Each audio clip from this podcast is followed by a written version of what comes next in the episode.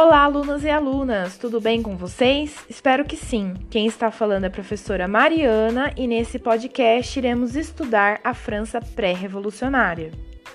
Vale ressaltar que, além da leitura prévia, é muito importante que você anote suas dúvidas e faça seus comentários no Google Sala de Aula, combinado? Então vamos lá. O objetivo dessa aula é conhecer melhor as características da França antes da Revolução, possibilitando a compreensão dos fatores que levaram a eclodir a Revolução Francesa.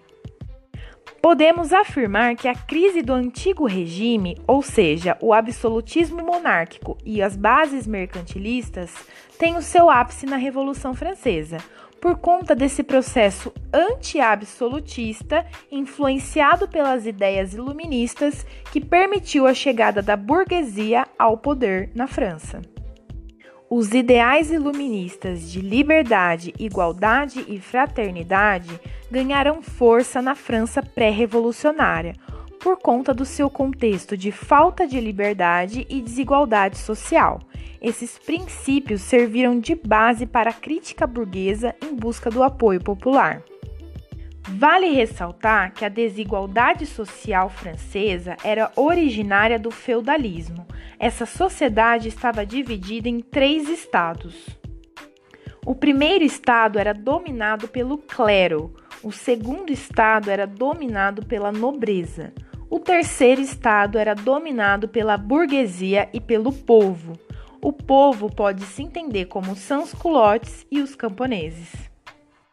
Além da marca da desigualdade social, uma grave crise financeira decorrente da derrota da Guerra dos Sete Anos contra a Inglaterra e da participação francesa na Guerra de Independência dos Estados Unidos também assolava a França pré-revolucionária. Por fim, o governo de Luís XIV, conhecido como Rei Sol, também passava por grave crise justamente por conta da sua ostentação e abuso de poder. Esse cenário instável perdurou até o governo de Luís XVI, o sucessor de Luís XIV, que convocou em 1787 a Assembleia dos Notáveis. A Assembleia dos Notáveis era composta por lideranças do clero e da nobreza, ou seja, do primeiro e do segundo estado. Isso gerou revoltas por conta de uma proposta de cobrança de impostos do primeiro e segundo estados. Desse modo, decidiram convocar uma reunião geral de todos os estados os três estados entre clero, nobreza e povo se encontraram, e isso não acontecia desde 1614. Vale ressaltar que o voto não era constituído por representante, mas sim por estado, resultando em um menor poder de decisão para o terceiro estado, que era composto pelo povo. Esse impasse do sistema de votos gerou uma revolta do terceiro estado, que era o mais numeroso. Desse modo, eles decidiram redigir uma constituição para a França, isso em 1789, tornando os Estados Gerais na Assembleia Nacional Constituinte. O rei Luís XVI mobilizou suas tropas contra essa Assembleia. O terceiro estado reagiu, formando uma milícia em Paris. A milícia era composta por centenas de voluntários e era chamada de Guarda Nacional.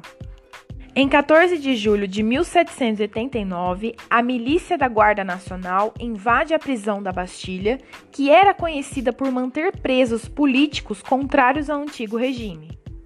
O intuito era reforçar belicamente a Guarda Nacional.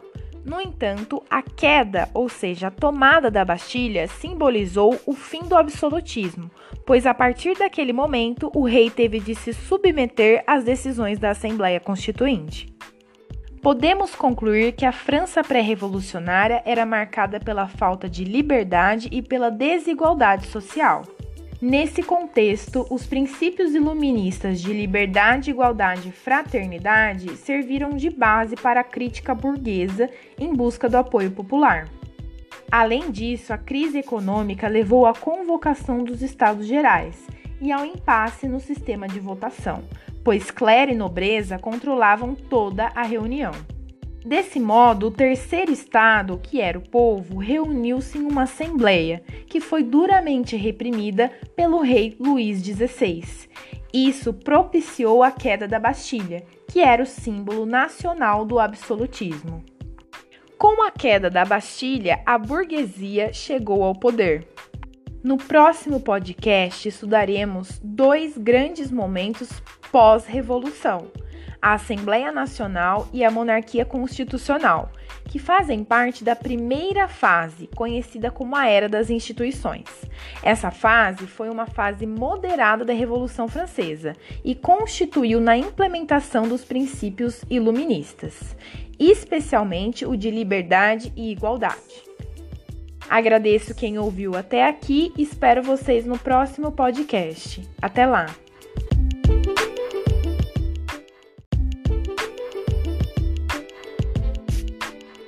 Olá novamente, quem está falando é a professora Mariana e nesse podcast continuaremos nossos estudos sobre a Revolução Francesa. Após a queda da Bastilha, a burguesia chega ao poder na França. A partir desse momento, dividimos a Revolução Francesa em quatro grandes momentos. O primeiro é a Assembleia Nacional, o segundo é a Monarquia Constitucional, o terceiro é a Convenção Nacional e o quarto e último, o Diretório. O capítulo 9 da apostila abordará a primeira fase, que ficou conhecida como a Era das Instituições.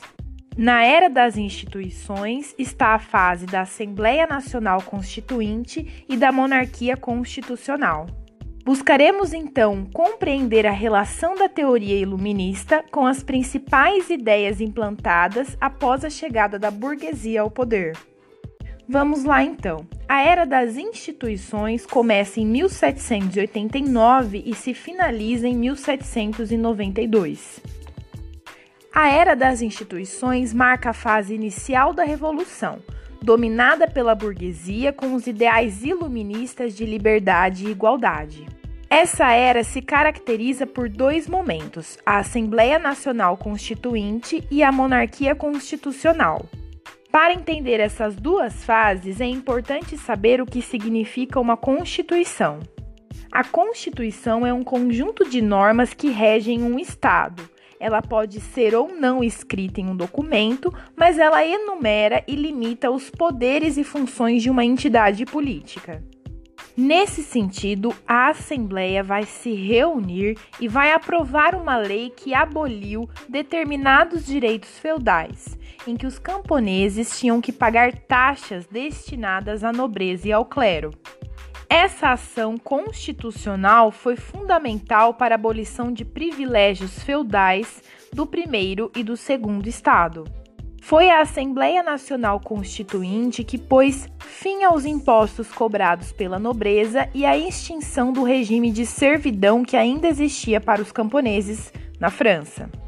Essa medida foi tomada em um período que ficou conhecido como Grande Medo, quando camponeses saquearam terras e castelos e também invadiram cartórios com a intenção de queimar os títulos de nobres e suas propriedades. Além disso, outros documentos foram criados pela burguesia para legitimar seus ideais revolucionários. A Declaração dos Direitos do Homem e do Cidadão foi aprovada em 26 de agosto de 1789. Nela, a burguesia defendeu os direitos como a igualdade jurídica, a liberdade individual, política e comercial e também de expressão. No artigo 1 dessa declaração está posto que os homens nascem e são livres e iguais em direitos. As distinções sociais só podem fundamentar-se na utilidade comum. Aqui cabe uma provocação. Esses direitos dos homens que foram escritos pelos revolucionários em 1789 também pertenciam às mulheres? Em 1791, uma das primeiras feministas, Olympe de Gaulle, vai ficar conhecida pela sua Declaração dos Direitos da Mulher e da Cidadã. Nela, a francesa vai dizer que os direitos escritos pelos homens também pertenciam às mulheres. O artigo 1 de sua declaração diz que a mulher nasce livre e tem os mesmos direitos dos homens. As distinções sociais só podem ser baseadas no interesse comum. Além da Declaração dos Direitos do Homem e do Cidadão, bem como a Declaração dos Direitos da Mulher e da Cidadã, a Constituição de 1791 também vai ser um importante documento criado nesse momento. A Constituição garantia os direitos civis previstos na Declaração, como a igualdade jurídica, liberdade e defesa da propriedade. Além disso, devia estabelecer os princípios políticos da monarquia constitucional, ou seja, o rei deveria obedecer à Constituição. Além disso, a divisão do Estado deveria ocorrer em três poderes: o executivo, que era exercido pelo rei, o legislativo, que era cargo da Assembleia Legislativa, e o judiciário. O estabelecimento do voto censitário também foi previsto. Era necessário ter uma determinada renda para votar. Desse modo, a fase inicial da Revolução é uma tentativa de conciliar os poderes burgueses e aristocratas, criando um modelo monárquico constitucional e parlamentar, muito semelhante ao que ocorreu no processo revolucionário inglês. No entanto, a burguesia conseguiu enfraquecer o domínio aristocrata por intermédio da abolição de alguns de seus privilégios feudais. Apesar da igualdade jurídica, ou seja, as leis serem iguais para todos, as camadas populares continuaram excluídas da participação política. Esse conjunto de leis e medidas que foram implementadas pela burguesia irritou e enfraqueceu a monarquia. Em 791, pouco antes da aprovação dessa Constituição, houve uma tentativa de fuga do rei Luís XVI. Sem sucesso, o rei foi capturado e levado de volta a Paris. Após aprovada a Constituição, deu-se o início de um governo monárquico constitucional entre 1791 e 1792. Esse momento foi marcado pela ação de forças contra-revolucionárias, ou seja, de forças que tentavam derrubar as medidas da Revolução Francesa e restaurar o absolutismo que garantia os privilégios do clero e da nobreza. A reação burguesa à contra-revolução gerou a Comuna Insurrecional de Paris em agosto de 1792 Liderados por sans-culottes, essa comuna levantou-se contra a traição do rei, que acabou sendo preso ao apoiar a contra-revolução. Além da comuna, também foi organizada na Batalha de Valmy uma reação à invasão austro-prussiana. Os setores mais pobres da população se organizaram e conseguiram derrotar os inimigos. Devemos concluir então que a primeira fase, conhecida como a Era das Instituições, foi uma fase moderada da Revolução Francesa. Ela constituiu na instituição, ou seja, na implementação dos princípios iluministas, especialmente o de liberdade e igualdade. No próximo capítulo, estudaremos a Convenção Nacional, que foi a fase mais radical da Revolução Francesa. Obrigada a quem escutou esse podcast até aqui. Nos vemos na próxima. Até mais.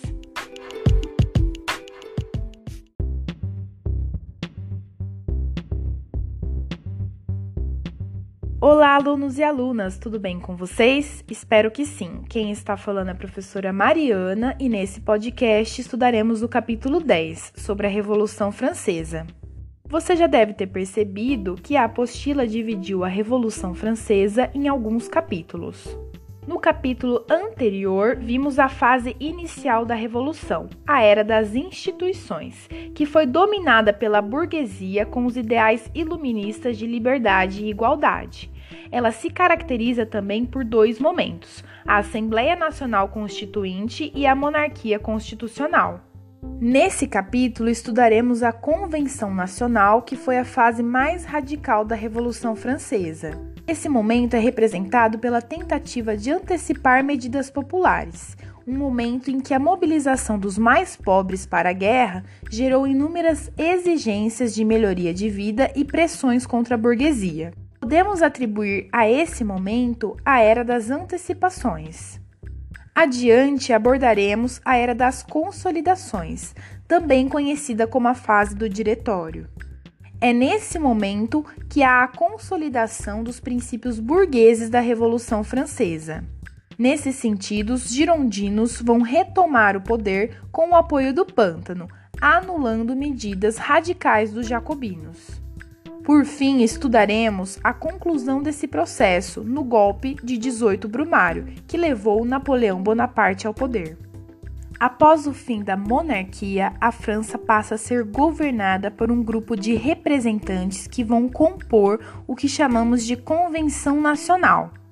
Esses representantes eram eleitos pelo voto universal masculino. É nesse momento que vão ocorrer mudanças políticas, como, por exemplo, a substituição do voto censitário pelo sufrágio universal masculino.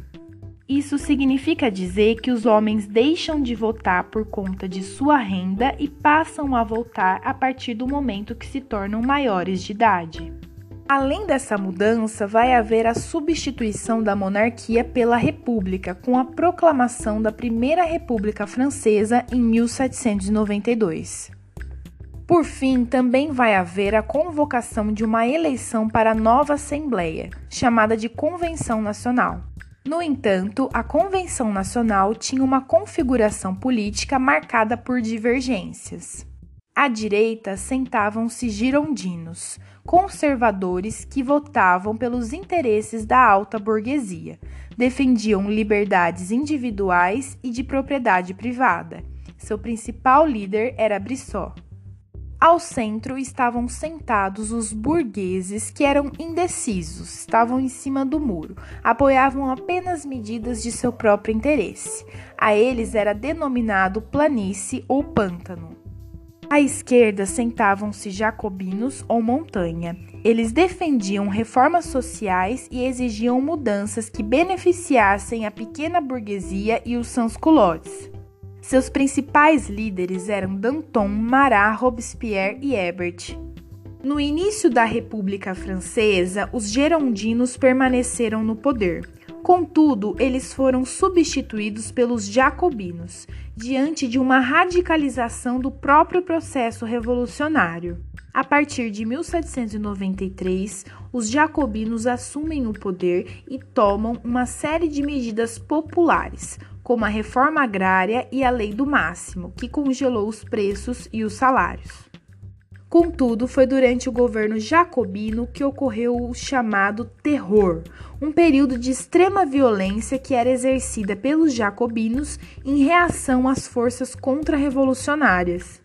É no terror jacobino que a guilhotina se torna uma máquina de matar. O uso da guilhotina era recomendado pelo Dr. Guilhotin, seu inventor. Segundo o médico, a guilhotina era um método seguro que humanizava a morte por decapitação, por conta da sua instantaneidade na morte do sujeito. Porém, foi pela violência extrema que os jacobinos foram enfraquecidos, começando pela morte de Marat, um dos líderes jacobinos que foi assassinado pelos girondinos. Mará escrevia no jornal sobre reformas básicas para as camadas populares. Inclusive, foi ele que uniu os mais pobres aos ideais jacobinos. O outro líder, Robespierre, perseguiu e condenou seus colegas Danton e Hebert.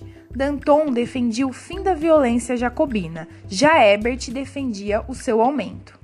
Contudo, Robespierre acaba preso e condenado após um golpe da alta burguesia, que ficou conhecido como reação termidoriana ou golpe de 9 de Termidor.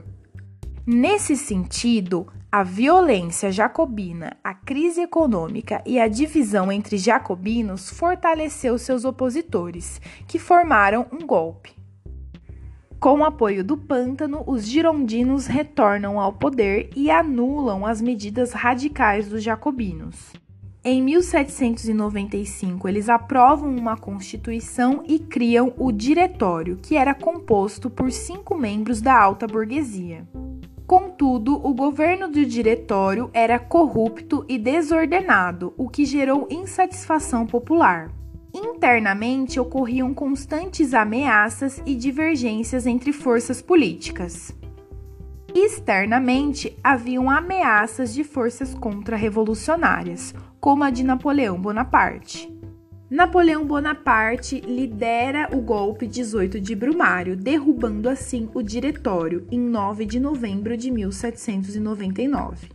No próximo capítulo, iremos compreender o contexto histórico que possibilitou a chegada de Napoleão ao poder e também o surgimento de um novo império francês. Até lá, pessoal!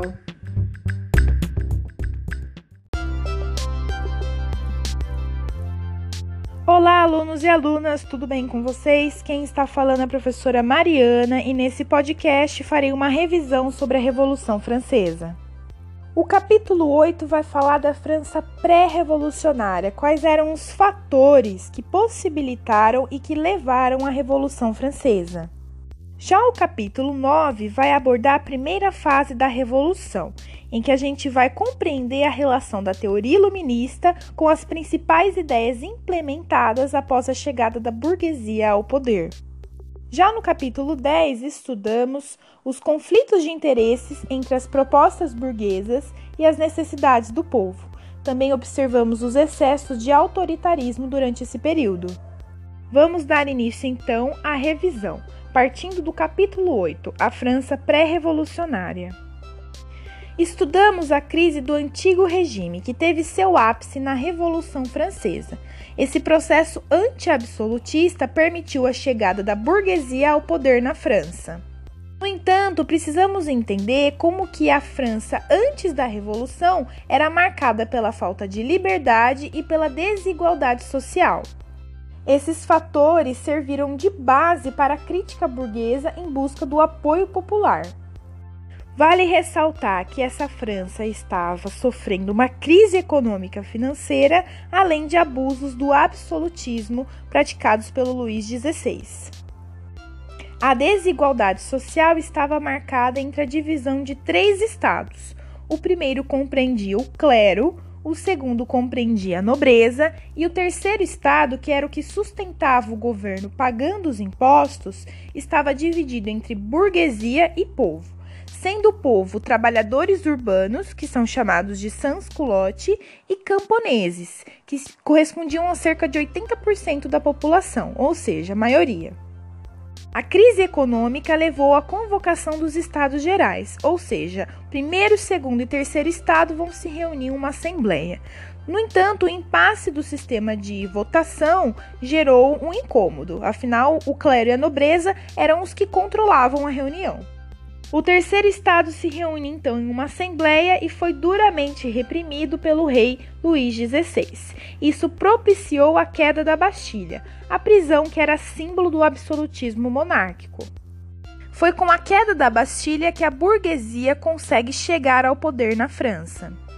Para fins didáticos, a gente divide a revolução em quatro grandes momentos: a da Assembleia Nacional, da monarquia constitucional, da convenção nacional e do diretório. No capítulo 9, abordamos a primeira fase, que ficou conhecida como Era das Instituições. Foi a fase moderada da Revolução e constituiu na implementação dos princípios iluministas, especialmente o de liberdade e igualdade. O grande destaque é a Declaração dos Direitos do Homem e do Cidadão, que foi um marco dos direitos civis tidos como direitos naturais dos homens. E aí vale ressaltar que no Google Sala de Aula eu coloquei uma apresentação sobre essa declaração e incluí também a Declaração das Mulheres. Devemos sempre lembrar que a Revolução Francesa foi uma revolução burguesa, cujas medidas atendiam os interesses da burguesia e negavam os interesses das demais camadas sociais, como o dos sans-culottes, por exemplo. Esse período também ficou marcado pelas primeiras reações, como o Grande Medo e a Constituição Civil do Clero. Afinal, a Revolução instituiu medidas de secularização, ou seja, de separação entre igreja e Estado, além de excluir a população através do voto censitário. Além do clero, a monarquia também foi uma força contra-revolucionária.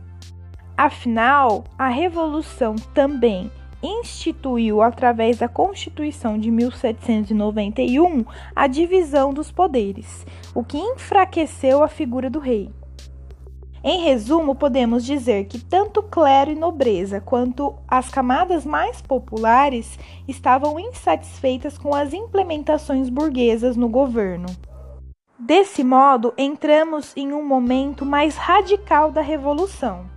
O capítulo 10 vai abordar a República Jacobina e o Diretório, justamente momentos que representam a tentativa de antecipar medidas populares em um momento em que a mobilização dos mais pobres para a guerra gerou inúmeras exigências de melhoria de vida e pressões contra a própria burguesia. É assim que a força popular vai gerar mudanças políticas na França. Devemos relacionar aqui a disputa de poderes entre girondinos, jacobinos e os membros do pântano. Os conceitos de direita, esquerda e centro são utilizados até hoje, mas eles têm origem na Revolução Francesa. A divisão desses poderes gerou conflitos internos entre jacobinos e girondinos. Os jacobinos se caracterizaram pelo radicalismo. É nesse período de conflitos internos e de terror jacobino que eles vão eliminar as iniciativas de proteção às camadas populares. Contudo, a reação termidoriana e o diretório vieram restabelecer os interesses da alta burguesia, cuja consolidação ocorre com o golpe de 18 de Brumário. É com esse golpe que os militares se posicionaram em defesa dos interesses burgueses. É interessante notar que havia ainda a persistência das forças contra-revolucionárias. No entanto, sem sucesso, acabou levando à condenação do rei Luís XVI à morte. Nos próximos capítulos, o assunto a ser estudado é o governo de Napoleão Bonaparte após o golpe do 18 de Brumário. A nossa revisão se encerra por aqui. Até mais!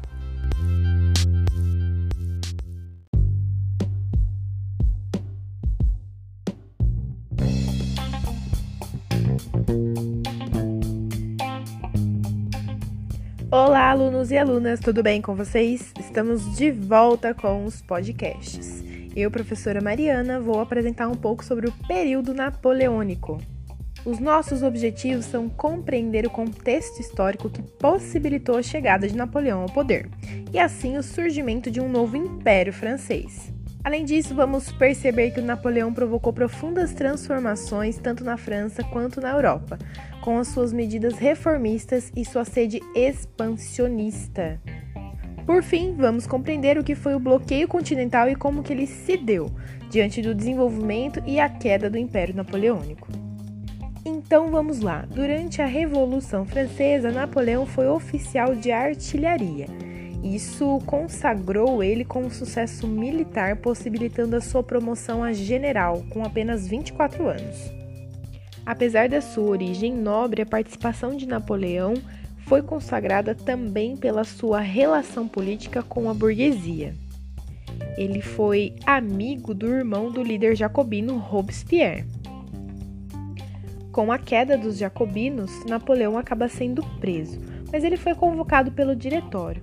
Para quem não lembra, o diretório estava sendo governado pelos girondinos. Convocado então pelo diretório, Napoleão vai conter as revoltas que estavam acontecendo em Paris, justamente por conta da instabilidade do diretório. Vale destacar que a Revolução Francesa foi um processo que contou com altos e baixos. A insatisfação popular vinha dessa instabilidade política do processo revolucionário. Após conter as revoltas em Paris, Napoleão foi enviado para lutar no exterior. Lembrando que a França, assim como outros estados da Europa, também possuíam colônias. Apesar de vitorioso nas conquistas estrangeiras, Napoleão retorna a uma França abalada pela corrupção do diretório.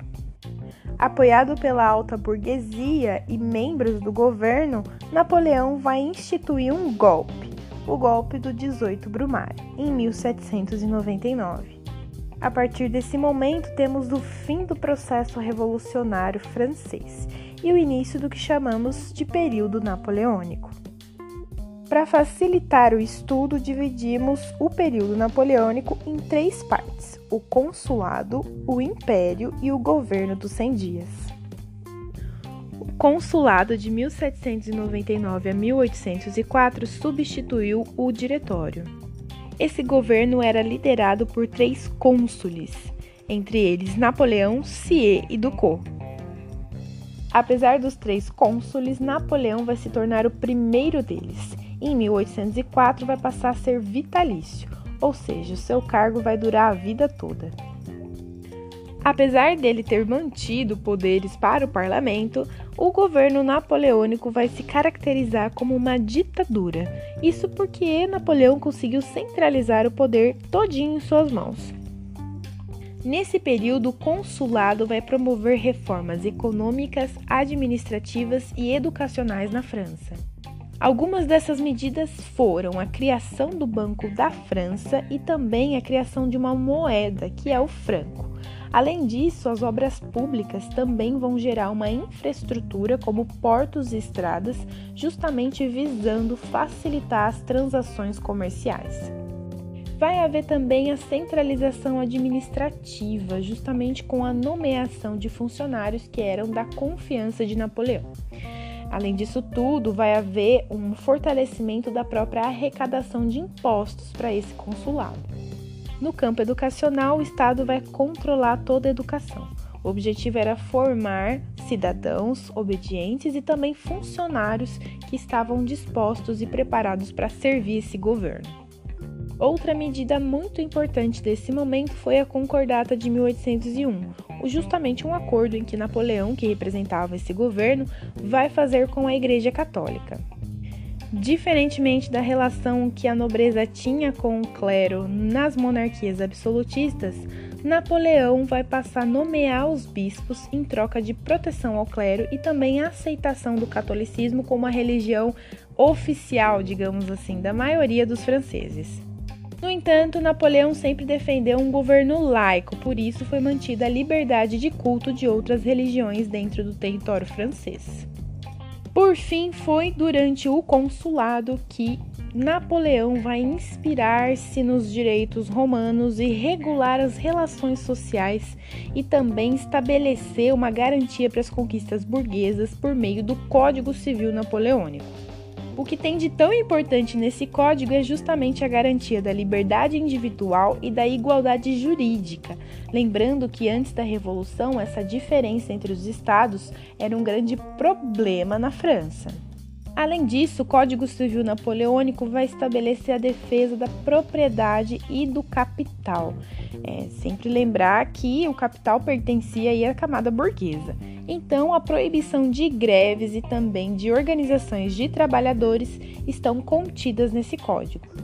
Além disso, Napoleão vai restabelecer a escravidão nas colônias francesas. Acontece que durante o processo da Revolução, no período jacobino, foi dada liberdade para esses escravizados. Napoleão volta atrás e reestabelece a escravidão nessas colônias. É importantíssimo destacar que o Código Civil Napoleônico é uma das principais inspirações para o estabelecimento de outros códigos em países capitalistas ocidentais. O Brasil se inclui nessa lista. Diante de todas essas reformas e de todas essas medidas do consulado, Napoleão vai fazer um plebiscito, ou seja, uma consulta popular. A partir desse plebiscito, Napoleão vai restaurar a monarquia na França e ele vai se tornar Napoleão I. Com isso, Napoleão tinha o objetivo de anular os movimentos que tentavam restaurar a dinastia dos Bourbons. Para quem não se lembra, os Bourbons pertenciam à família do rei Luís XVI, aquele que teve a cabeça cortada junto com a Maria Antonieta. Na cerimônia de coroação como Napoleão I, ele vai fazer um ato muito simbólico de colocar a coroa em sua própria cabeça. Esse ato demonstrou que Napoleão não iria se submeter à igreja, muito menos à nobreza. Assim tem início ao Império Napoleônico, de 1804 a 1814. Entre as características desse império estavam as guerras externas contra as coligações, que eram esforços de diversas nações europeias contra a França revolucionária. Nesse contexto de guerras externas, houve o bloqueio continental em 1806, justamente uma proibição napoleônica ao comércio europeu com a Inglaterra. O objetivo era enfraquecer economicamente a Inglaterra, proibindo a troca de matérias-primas de outros países europeus com a recém-industrializada Inglaterra. No entanto, Napoleão sofreu diversas resistências a esse bloqueio continental, porque a Europa era agrária e dependia economicamente do comércio industrial inglês. As principais resistências foram da Espanha, de Portugal e da Rússia. A Espanha acabou sendo invadida por Napoleão, que colocou seu irmão José no poder, lá em 1808. Portugal, até então aliado dos ingleses, foi obrigado a deslocar a família real e toda sua corte para um país chamado Brasil, também em 1808. E essa história você sabe muito bem onde vai parar, justamente com a família real chegando no Brasil e dando início ao período imperial brasileiro que vamos estudar mais à frente.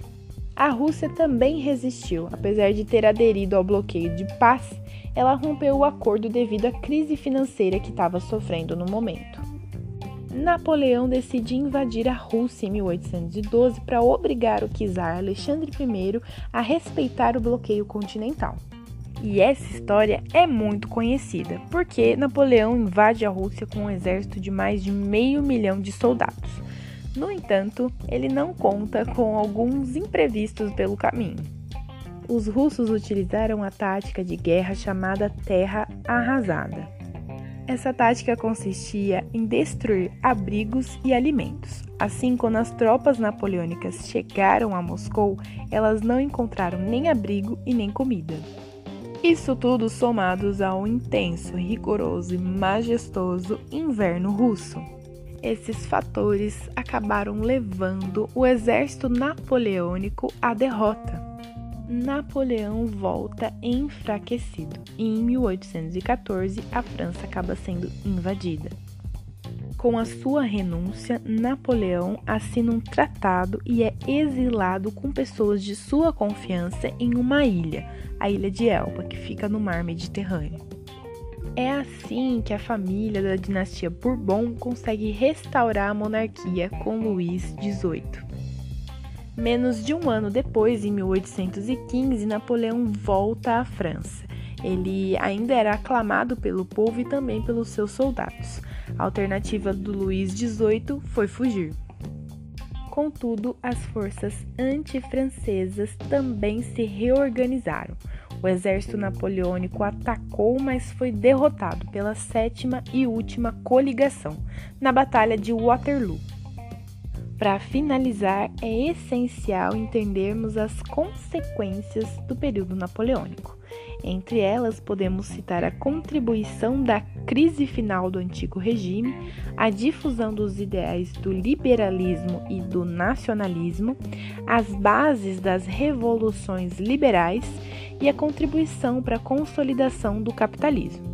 Além de tudo isso, o incentivo dos movimentos de independência aqui na, nas Américas e também a influência na doutrina Monroe, que foi a base do imperialismo norte-americano também aqui nas Américas. Por enquanto é só tudo isso. Muito obrigada para quem ouviu até aqui. A gente se vê no próximo podcast. Até mais.